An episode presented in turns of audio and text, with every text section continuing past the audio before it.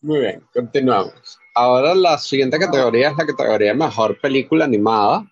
Ahí están nominadas Onward, Over the Moon, A the Chip Movie, Armageddon, eh, Soul y Wolf Walkers. Ángel, cuéntanos de, esta categoría de película animada, ¿qué, ¿qué, tal te parece? Tengo entendido porque vi las críticas de, o sea, críticas no, vi una reseña de, de Wolf Walkers y decían que era buenísima, que era buenísima.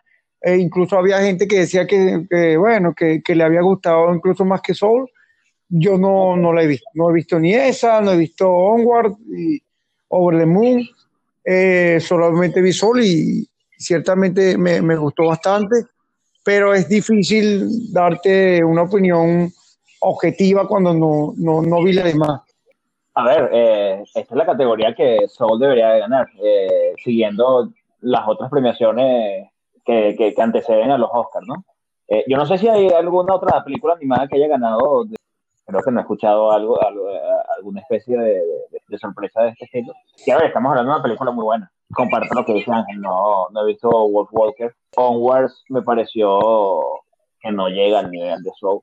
Pero bueno, no sé, no sé qué opinas tú, Pedro, en este caso. Bueno, yo sí las, las vi las cinco. De hecho, Onward fue la última película que vi antes de la pandemia en el cine. Eh, y me gustó bastante. Over the Moon me pareció que tenía un, una idea bastante buena, eh, pero que no llegó del todo. A Ship Movie for Armageddon me pareció divertidísima. Wolf Walkers es hermosa, es de verdad una, una, una película que tiene un mensaje muy bonito y que está muy bien hecha. Eh, la animación se ve muy bien. Y Soul me pareció increíble.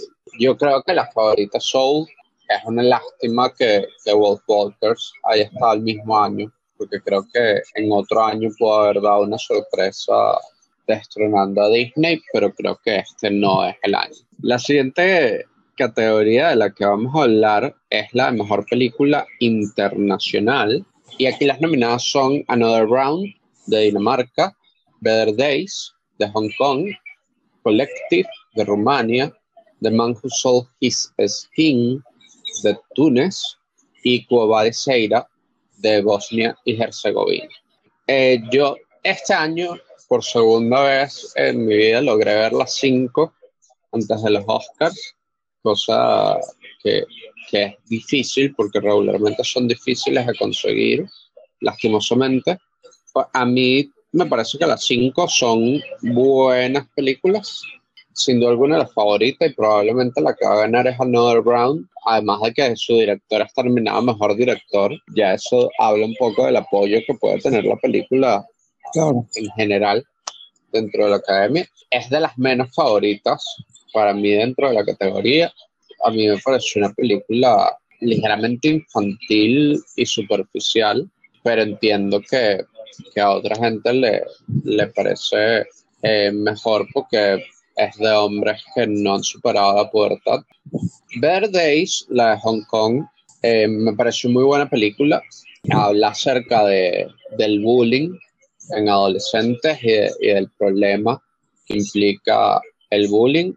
Eh, lastimosamente, el final de la película es un poco, digamos, incómodo porque al final hacen ver como que es una película de propaganda y eso siempre es un poco incómodo.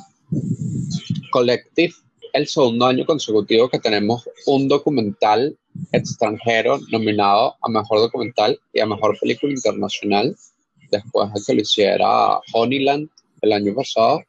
Eh, esta película habla de, del desastre que hubo eh, luego de que se incendiara un lugar donde estaban haciendo un concierto, una banda de metal, donde hubo montones de muertos y heridos, y posteriormente de cómo el gobierno manejó muy mal la situación tal que al final terminó muriéndose más gente que tenía heridas menores que la gente que se murió originalmente.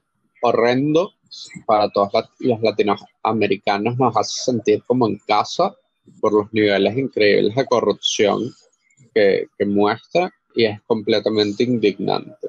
The Man Who Sold His Skin está basado en una, en una historia real de un, un muchacho que huye de Siria y para huir lo hace eh, vendiendo su cuerpo para que un pintor haga arte en su espalda. Y luego, pues lo que hace es exhibirlo como si fuera una obra de arte. Es una película interesante.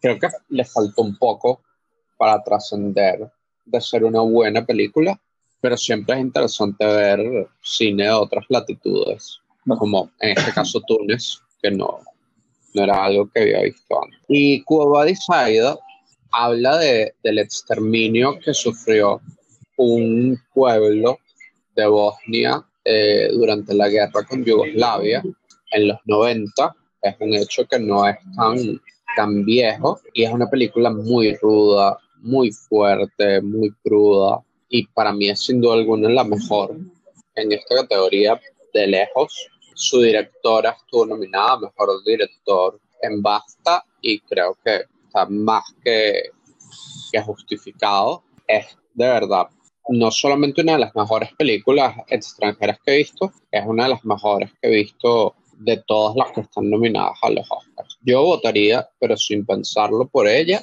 pero creo que la que va a ganar es Another Round simplemente por, porque es la más popular dentro de la categoría.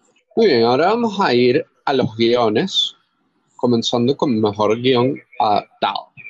En esta categoría están nominadas Borat Subsequent Movie Film, eh, no voy a decir todo el subtítulo, eh, que son como 20 palabras en un idioma extraño. The Father, Nomadland, One Night in Miami y The White Tiger. Juan, cuéntanos eh, qué nos puede decir de estos guiones adaptados. Ok. Em, y yo me iría por la que me gustó más. en este caso, The Father. Em, sobre todo porque la forma en que fue manejada la, la, película es espectacular, eh, es desesperante.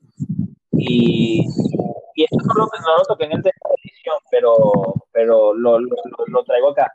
Yo siento que la, duración de la película es perfecta para que no te aburra, ¿no? Una hora y media de película. Y es suficiente como para mostrar lo que tienes como One, One Night in Miami. Pareció, a ver, me pareció está bien el, el llevar cuatro historias distintas hay mucho guion, hay mucho, mucho parlamento allí, pero siento que no falló en mantener al espectador interesado en la película. Llegas a un punto donde como que te aburres un poco. No, Madeleine no, no es el tipo de película que, que, me, haya, me haya dicho wow, pero, pero está muy bien. Pero bueno, me quedo con, con, The, con Fire para no, para no hacerlo tan largo. No, a mí, a mí lo que, creo que se lo he dicho varias veces a Juan, que lo que me sorprende de, de guion es que, es que siguen escribiendo guion con, con tilde y ya no sé qué hacer, estoy que debe ser que habrá que acabarse el mundo o la RAE salir gritando que ya no lleva tilde para que no le pongan más tilde, pero este, apartando eso. Y, y yo y aquí es donde aquí hay que hacer una, una, un inciso para, para explicar más o menos de qué va el guion, porque lo que pasa con el guion y lo, lo interesante del guion que es que el guion no solamente eh, te, te, explica las indicaciones de, de, la puesta en escena de, de, de, la película o de la obra teatral, sino que también es lo más importante, creo yo, que es el diálogo. Los diálogos que se, que se, que cuando uno, cuando uno lo, lo explica, cuando uno ve estas clases de guiones, eh, como que te tratan de separar lo que es la explicación de la puesta en escena y lo que son los diálogos. Aquí es donde yo creo que falla un poco No Y, y, a mí me gustó mucho la película, pero hay que estar claro. Una de las películas que más me ha gustado en esta década ha sido eh, Gravedad. Gravedad pero estoy claro, estoy claro que falla un poco, no es que falla en, el, en, en los diálogos, sino que oh, por, por, falta de personajes, una sola, básicamente es una protagonista principal y los demás son secundarios que salen por momentos nada más, este, es lógico que, que los diálogos no sean tan fluidos y tantos.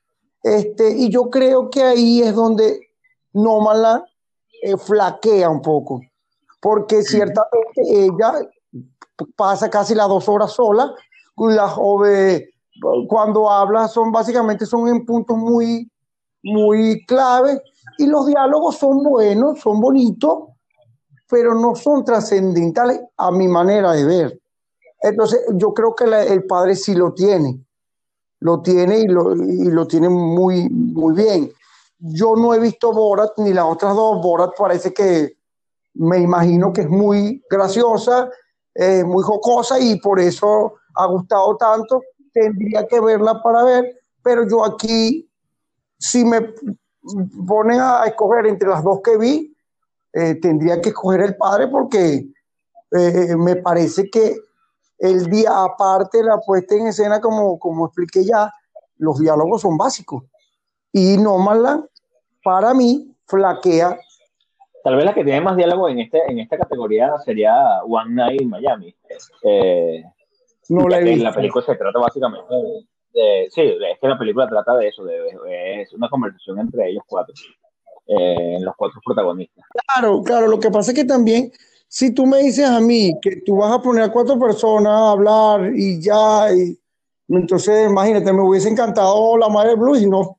Entonces, es un, es un cúmulo de cosas, el guion es el cúmulo, no solamente como, como dije al principio, de, de, de la puesta en escena, porque ahí obviamente se tiene que decir básicamente todo lo que se va a hacer, eh, sino también el diálogo y es una unión de esas dos.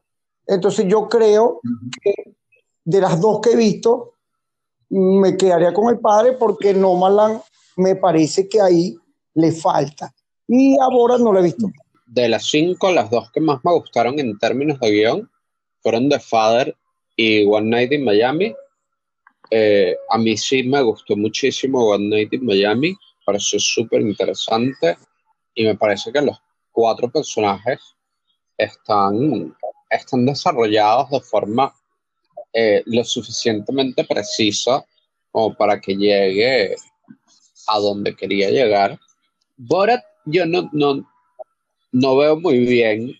Es de estas cosas difíciles de entender cómo está escrita, sobre todo en términos de ficción, porque si fuese un documental, capaz lo entendería un poquito mejor, pero no estoy muy claro.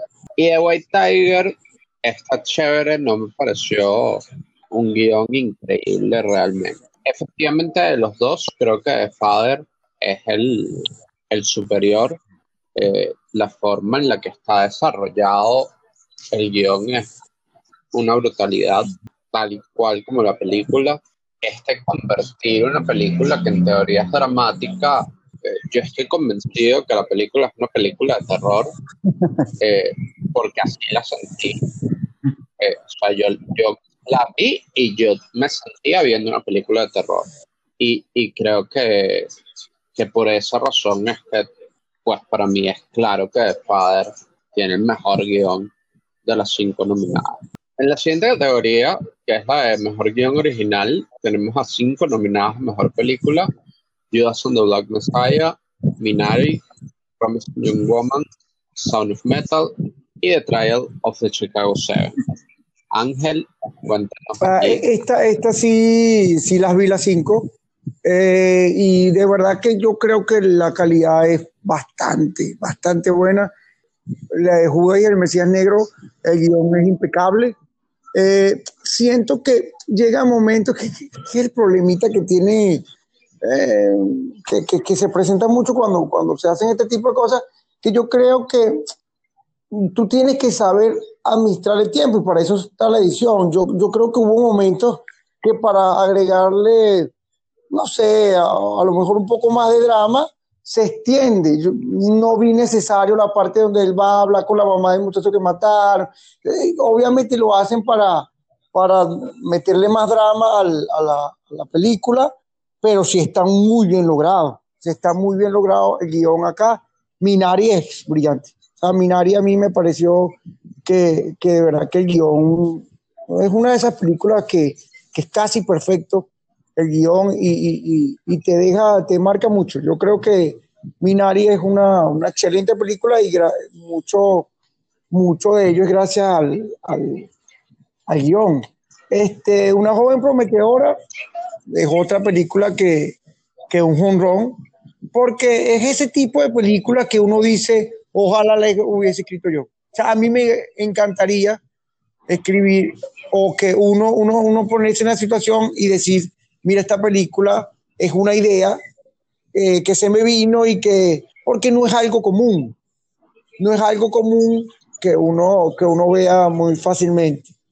El sonido del metal igual, este, me gustó, sobre todo a mí me llegó muchísimo las conversaciones que él tenía con el que está nominado actor secundario, que era el, dueño del, eh, donde estaba, donde fue el, centro, eh, creo que se llamaba Paul Rassi, creo que se llama el, el actor, y, y, me las conversaciones entre ellos, sobre todo la conversación final, cuando él le pide el dinero, yo, yo creo que, mira, fue un honrón. Llegaron, uno se, uno se indigna. Yo, yo, yo me indigné mucho cuando.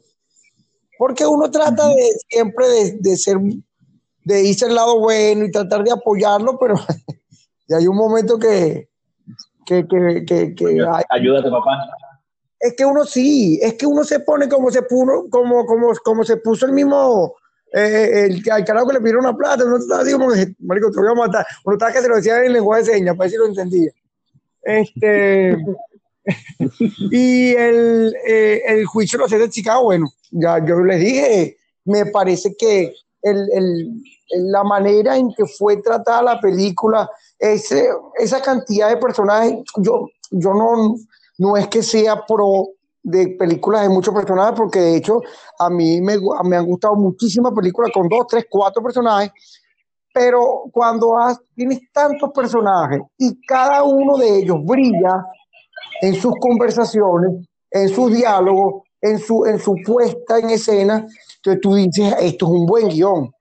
De hecho, yo, yo creo que te lo había comentado, Juan, eh, hay partes que yo veía la película y decía, qué buena esta película, qué buena esta película. Que, o sea, había muchas partes que uno cala mucho en uno y sobre todo por el guion. De hecho, me gustó muchísimo porque pasan de un estado de efervescencia, de, de, tranquilidad, de efervescencia, sobre todo cuando está en el juicio, en la, parte cuando el, señor ya de la indignación golpea al guardia y ve al hijo esa decepción de todo lo que él le decía.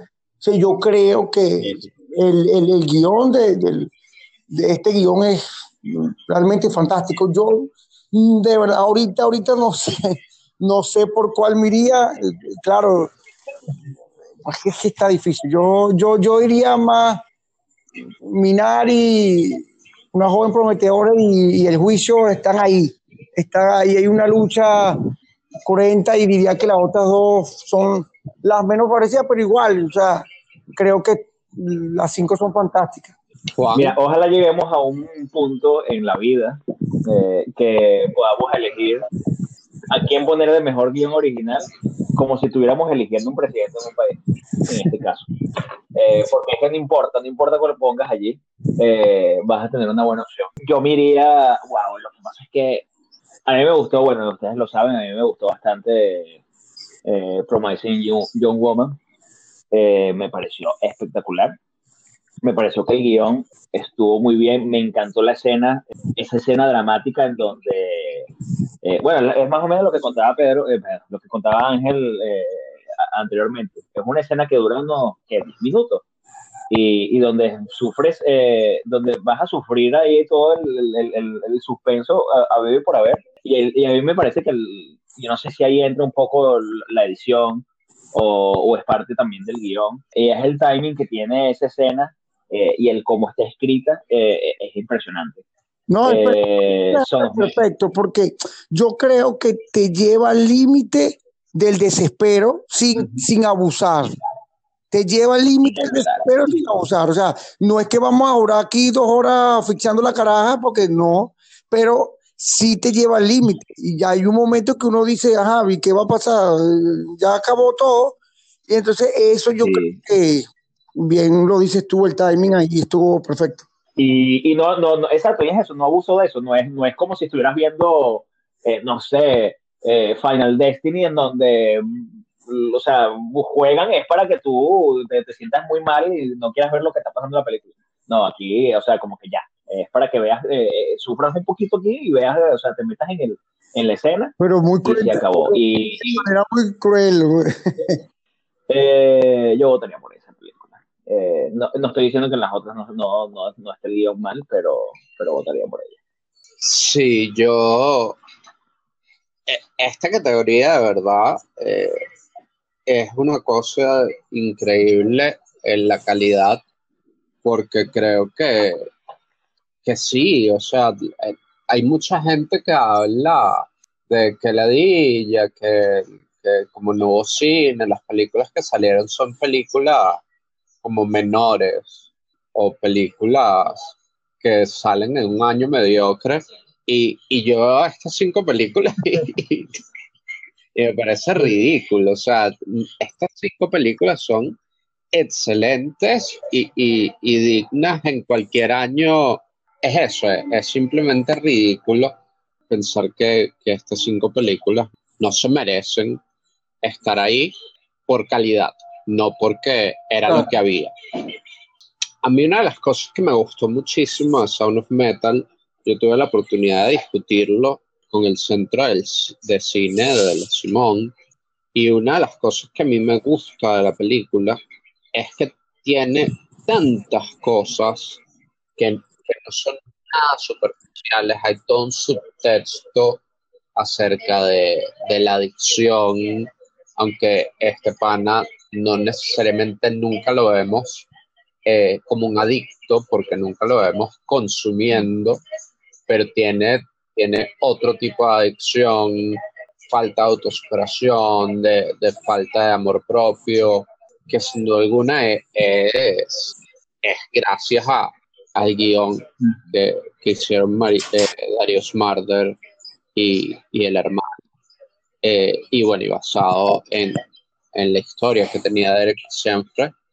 Eh, Judas the Black Messiah también me parece que está escrito de una forma excelente, sobre todo esta dualidad entre Judas y el Mesías Negro está tan Sí. bien balanceada, porque además es una película que podría ser muy novelesca, con mucha facilidad, y nunca caen en ese territorio de novela, sino que, que siempre tratan de balancearlo muy bien. Eh, The Trial of Chicago Seven, eh, como bien dice Ángel, cada personaje tiene, tiene su momento, tiene, tiene su reivindicación. A mí, a mí me sorprende mucho que sea de Aaron Sorkin. Yo creo que Sorkin nunca había tenido una mano tan ligera en un guion como en este, eh, porque eh, yo a estos personajes, sin duda alguna, veo la mano de Sorkin, pero no la veo tan pesada como la he visto todo el resto de su carrera. Eh, Sorkin es, es, es de estos tipos que, que, bueno, que eso, que cuando escribe un personaje eh, terminan siendo hasta medio fantasiosos por la forma en la que se expresan, en la que hablan, la terminología que utilizan. Eh, le encanta estos discursos largos y, y, y significativos y, y, no sé, eh, grandilocuentes. Y aquí lo hay, pero están como mucho más, se siente como mucho más la raíz de cada personaje. A mí eso me sorprendió muchísimo y me parece que, que es una victoria del, de la película y, y del guion que hizo Sorkin. Minari, fabuloso. O sea, el, lo que hace Lee Isaac Chung, y yo creo que la importancia de que, de que las historias sean personales, más allá de que tú las vivas o, o de que tú las sientas, y Promising Young Woman, eh, para mí es, esa es la película de, de este año, eh, y no se espera nada. O sea, es, es una película que, wow, yo todavía sigo sorprendido, ya la he visto unas tres veces, y es una película que está tan bien hecha que tú puedes saber lo que pasa e igual no pierde el impacto. Yo creo que la favorita es Promising Young Woman, creo que The Trial of Chicago Seven tiene muchísimo chance de ganar.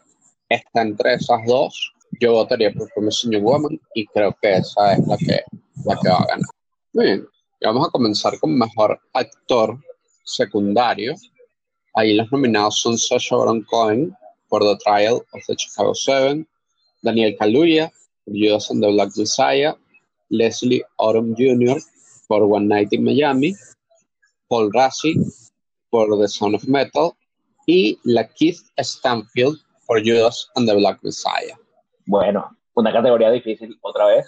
Yo siento que hay categoría más difícil, bueno, la, anterior probablemente fue más difícil que esta, pero no deja de ser complicada como, como esperábamos, siempre se esperaba de que este año no iba a dejar, así como que unas películas, puta, yo tenía esa impresión de que, de que, de que la premiación iba a ser con, con, películas que no iban a tener tanta calidad, pero bueno, hay calidad y hay calidad de actuación. Me gustó mucho la actuación de, de Paul Rashid eh, con de Sound of Metal. Lo hablamos hace poquito y, y me lo comentaba Ángel. Eh, cuando hablábamos de esta película anterior a este programa, de esa cara de decepción, ¿no? ¿Recuerdas? Sí.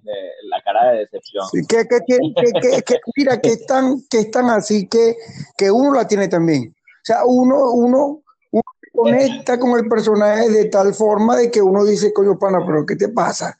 Y casi que uno lo habla con las manos y casi que hace el lenguaje de señas también, porque, o sea, y, y, el tipo te lo transmite de una manera tan, tan sublime y, es tan pausado la manera de hablar que no, no es de esas actuaciones que, que, tiene que pegar gritos ni nada, ni, sino con su cara tranquila, casi que es inexpresiva, pero con un sentimiento grandísimo de decepción, pero estás hablando tú, no yo. No recuerdo, no, recuerdo quién es el que hace el papel, es Daniel Caluya, es el que hace el papel de... de... Daniel Caluya es de Black Chaya y la Keith Steinfeld es Judas. Me parece que la de Kaluuya hace un muy buen papel. Me gustó mucho la, la, actuación también de Sacha Baron Cohen, eh, sobre todo porque hay, hay, un poco de comedia, ¿no? Eh, en una película de drama. Y, y, creo que él se gana bastante ese papel. ¿A quién dárselo?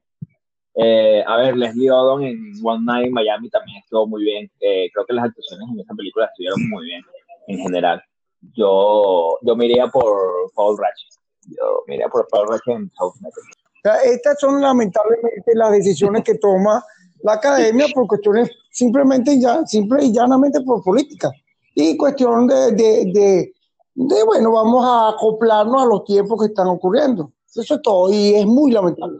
Pues yo creo que, yo creo que eh, ellos deberían ser serios en lo que se hace y apartar lo que es el arte es algo que va más allá de, todo este, esta problemática, porque si no, no hubiesen sacado películas este año y la gente simplemente dice, mira, ya vamos a darlo por perdido. Yo creo que lamentablemente cuando ya, yo sé que la política está en todo, pero ya cuando toma decisiones tan subjetivas como esta para afectar, porque vamos a estar claros, tú con esa decisión estás afectando a muchas personas, entre ellos los mismos actores. Al tú poner a, a Daniel Caluya, que es obviamente un actor principal, en una categoría secundaria solamente para darle el, actor principal a otra persona, entonces ya tú estás afectando a varias personas, no, no estás afectando solamente eh, lo que es el arte en general, sino estás afectando a unas personas que hicieron un buen trabajo y que no merecen ser catalogados como actor secundario cuando es un actor principal de calle. O sea, aquí no hay discusión. No hay ninguna discusión de que Daniel Caluya era actor principal. Incluso la que este, eh, uno puede tener esa... Lo que pasa es que la gente cree que, no, es que no pueden ser todos los personajes principales, pero es que ni siquiera por ahí puedes, puedes meterte. No hay manera de que tú encuentres un recoveco para, para salvar a la academia en esto, porque es que lo puso los dos de secundario. ¿Quién carajo ahí es el principal? O sea, es, no sé, el espectador, ¿qué vas a inventar? O sea, no hay manera de que la academia se salve de que uno le caiga a palo porque inventaron esta, esta payasada. Creo que también aquí hay un problema de cómo se vota. Aquí, efectivamente, por campaña, durante toda la temporada, a la Keith Steinfeld lo han promocionado como principal y a Daniel Kaluuya como secundario. Y de hecho, Daniel Kaluuya se ha ganado el Globo de Oro, el SAG, el BAFTA, el Critics' Choice como actor secundario. Porque así lo promocionaron. Efectivamente, yo estoy 100% de acuerdo con que el personaje de Daniel Kaluuya es absolutamente principal en la película. Eh, y el de la Keith Stanfield también. Los dos son principales. No es la primera vez que por términos de campaña a un principal lo lancen como secundario. Sí, lo que eh, porque así le ven más por, chance, por el año en que estamos, por el acontecimiento, yo creo que va un poco más allá. Lo que pasa es que es una, un tema más ágido y más largo. Yo, yo, yo entiendo todo lo que tú dices porque ciertamente pasó muy, eh, algo muy parecido pasó con Kate Winslet el año este que ganó el Oscar porque tenía esos peliculones. Pero al, al, ver, al ver la categoría principal, el actor principal, ya, ya por ahí yo me voy que creo que también tienen peso por la cuestión que tomaron esa decisión. Pasando, bueno, ese tema, me, por así me parece brillante. Insisto, no hubo necesidad de dar grito, no hubo necesidad de que llorara, no, nada. O sea, por ser, a, pegarse al guion y hacer, y hacer las cosas como tenía que hacerlo, yo creo que lo hizo magnífico y, sería muy merecedor de, ganar, al igual que Sasha Baron Cohen, que me pareció súper gracioso. Yo me reí toda la película gracias al personaje de él y, se le ve muy natural. Yo creo que, de hecho, parece que no estaba actuando porque debe ser él así en su vida diaria. No vi One Night en Miami, no, no tengo idea, pero eh, sí es una, una categoría bastante fuerte, pero creo que Daniel Caluya, eh, o sea, esos discursos que hizo y bromas, le va a dar eh, el Oscar porque si hacemos un contrapeso al final, pero yo sería feliz si ganara Paul Rossi. Stanfield también, él tenía muchos planos, planos medios, eh, pero más cercanos. Y, claro, por la situación que estaba, obviamente se lo, le hacían eso y lo hizo fantástico. Esa es una categoría buenísima. Yo también estoy de acuerdo con que los cinco nominados están están muy bien eh, en términos de eh, sus actuaciones. Nunca voy a entender qué hace la Keith Stanfield en esta categoría. Entiendo a Daniel Kaluuya porque así lo promocionaron. Entonces, entiendo que hayan caído suficientes votos para Daniel Kaluuya ahí. No entiendo cómo cayeron suficientes votos para la Keith Stanfield ahí.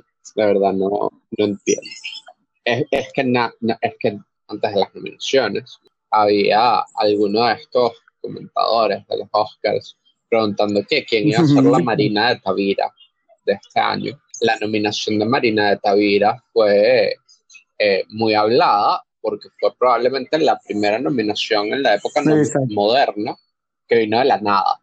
O sea, Marina de Tavira no había estado nominada a ningún premio ni siquiera el premio de los críticos de Alabama, que no le paró las nadie, ni siquiera eso. O sea, cero nominaciones previas y estuvo nominada al Oscar. Entonces, claro, estuvo nominada por Roma, que era la favorita, eh, que tuvo más nominaciones de las que se esperaba, era una película de muy alto perfil, y este año parecía realmente imposible que realmente llegase a pasar algo así. Y creo que pasó con la que Banfield, no estuvo nominada a ningún premio eh, previo a este, solo está nominado, estuvo nominado, mejor dicho, al Black Reels Award, que es un premio que eh, premia, vale la redundancia, eh, a, a películas y series de la comunidad afroamericana pero estuvo nominado a Mejor Actor Principal, como había sido promocionado durante toda la campaña. Pero bueno, esta es una de esas cosas extrañas que pasan en la historia de los Oscars, que, que bueno, queda para eso, para la historia. A mí me encantaron, de verdad, todas las actuaciones eh, que están nominadas. A mí me cuesta muchísimo decir entre Paul Rassi, Leslie Odom Jr. y Daniel Kaluuya, sobre todo porque creo que Leslie Odom, que, que capaz ha, ido bajando en popularidad, digamos, él tiene esta escena en la que canta Change is Gonna Come y para mí esos momentos musicales siempre, siempre tienen como un impacto muy, muy grande y él lo logra muy bien. Yo probablemente si votara, votaría por Leslie Odom Jr. Creo que va a ganar Daniel Kaluuya. Es el que ha ido ganando una y otra vez premios. Eh, pero Paul Rassi, sin duda alguna, se lo merece. Hubo algún momento de la carrera en la que parecía que ni siquiera lo iban a nominar, porque no estuvo nominado ni a los Globos de Oro, ni en SAC, sino que ellos nominaron a Jared Leto por esta película que es terrible. Y de verdad, el hecho de que por lo menos esté nominado es algo muy satisfactorio porque de verdad la actuación es brillante. Sí. Una categoría interesante sin duda es la de mejor actriz secundaria. Ahí están nominadas María Bacalova por Borat Subsequent Movie Film, Glenn Close por Hillbilly Elegy, Olivia Colman por The Father, Amanda Seyfried por Monk y Ju Jung Jung por Minari.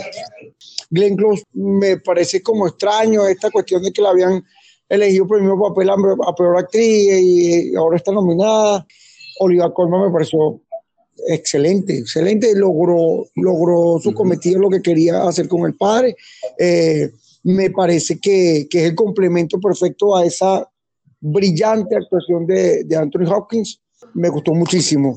Amanda Seyfried, sí tengo que decirlo por la calle del medio, yo no entiendo qué hace nominada, no tengo ni idea qué hace nominada. Eh, me parece que su papel es bueno, me parece que, ajá, que ella haya hecho un comentario picante o, o fuera de tono en una reunión, porque prácticamente eso y las conversaciones que tenía con Mank, por eso mi mano que la nominaron, no tengo ni idea qué hace nominada, no, o sea, me parece que, que su papel es bastante corriente. Y Yu, Jung, Jung, creo que se dice así, eso sí es otra línea es impresionante. Yo creo que ella es la esencia de la película conjunto con el niño. es que es difícil, ¿vale? Es difícil. Eh, la película es tan buena que es difícil tratar de irse por un personaje, porque el niño lo hizo brillante, eh, la, la, la, la, niña también con su carácter, la madre con, con, con, con, esas escenas que tiene con el esposo, el personaje principal. Y, pero esta señora es como, no sé, no, es, impresionante, es impresionante la, la, manera en que, en que eh, tú no ves su transición, en cómo llega dicharachera, eh, echadora de broma, eh, grosera, y luego se convierte en eso que, que como termina por, por, por, lo que le dio el infarto. Y de verdad que, mira, yo sin duda votaría por ella, de las que he visto, porque lamentablemente no he visto Glenn Close y María Bacalova. Eh, Olivia Colman me gustó muchísimo, pero yo siento que esta señora es la esencia y, su manera de expresarse como cuando estaba bien y como y la actuación que tuvo cuando se puso mal, de verdad que me, me pareció genial, genial y, ojalá, ojalá gane ella porque se lo merece por completo. Yo soy uno de los que tengo años queriendo ver a Glenn Close, pero es que no he visto el papel y no, o sea, ganaré loca, pero no he visto el papel y no, no, no, no te puedo decir si, si es bueno o no, a mi parecer, pero hasta ahora es eh, de verdad que, que, conquista, conquista al espectador. ¿Sabes qué me impresionó? Yo estuve, la última película que vi eh, para, para esta carrera fue A, a, Piece of a Woman. Uh, y, y, tenemos una, una acción secundaria que es la mamá de, de la protagonista. Eh, ella se llama, ¿cómo se llama? Ellen. Yo dije, wow, ¿por qué ella no está nominada? Porque es un trabajo espectacular. A ver, habría que ver, habría que ver qué, qué pasó con... Yo te puedo dar mi opinión. A mí, a mí esa película me parece que, que sería un brillante corto, pero es una terrible película. No me gustó para nada. O sea, a mí los primeros 30 minutos me parecieron brillantes y después me pareció una mierda y el embrusting me pareció absolutamente insoportable. Sí, comparto lo mismo. la película, creo que me recordó mucho. Hay una, ¿cómo se llama esa película de la, de, de, de, la madre y la hija que, o el hijo que estaban encerrados y, y, y había sido abusado? Eh, es eso, tiene, tiene unos cuantos minutos que son muy buenos y después como que se, se, se convierte en algo soso. Eh, tal vez pasó, pasó Creo volviendo al tema, que es eh, viendo la mejor actriz de reparto, eh, ¿cómo es? Yu, yu, yu, yu,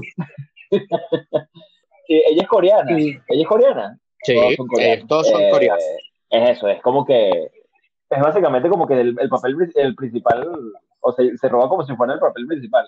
Es impresionante porque cuando estás viendo la película tú esperas que ah, va a llegar esta madre de, de, de, y, viene una persona de Corea y yo esperaba una persona súper eh, o sea, lo que te imaginabas es que iba a llegar una persona súper seria, exacto y quien te traen es que te traen un payaso de, de señor que es espectacular y, y, es eso, ya es una pieza fundamental de todo lo que es historia al final.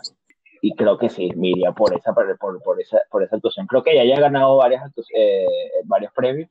Sí, de, hecho ella la semana pasada ganó el BAFTA y dio probablemente uno de los discursos de aceptación más épicos, eh, porque básicamente ella decía que estaba muy sorprendida por el premio y que para ella significaba mucho, porque eh, ella sabía que históricamente los ingleses eran conocidos como bastante snob, entonces que le dieran el premio no coreana era así como, wow, qué sorpresa que salieron de ser tan uptight.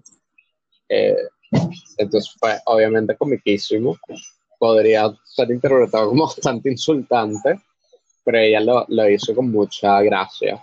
Sí, eh, hablando de los dos que, que, que ustedes no han podido ver, María Bacalova, eh, yo creo que lo, lo, lo, sorprendente de su actuación es, eh, yo no sé si ustedes saben muy bien cómo a Borat, pero esto es básicamente como un documental, pero de ficción.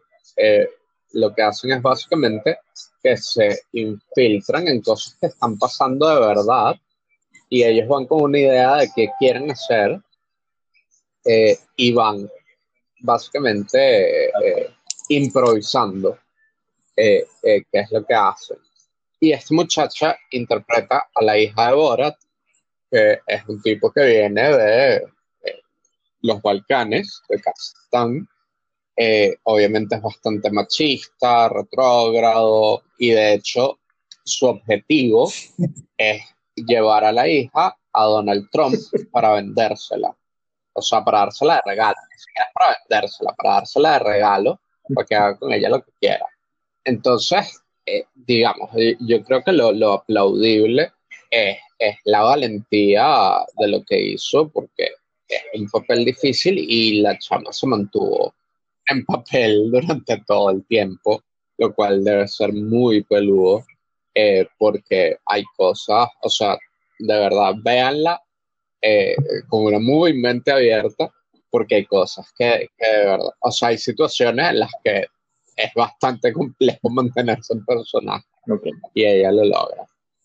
Eh, en cuanto a Glenn Close, creo que Glenn Close actúa muy bien. Eh, es una película bastante mediocre y creo que por eso es que llega el Razzie y yo creo que ella hace un buen trabajo pero no hace nada espectacular lastimosamente hay gente que, está haciendo bastante campaña para que ella gane, basado que esta es una categoría que pareciera que no hay un favorito tan fuerte, pero creo que Yu Jung, efectivamente es, es, es, un, es un bate pesado en esta categoría. La, actuación es muy buena y, y es un premio súper merecido en el caso de que se lo den.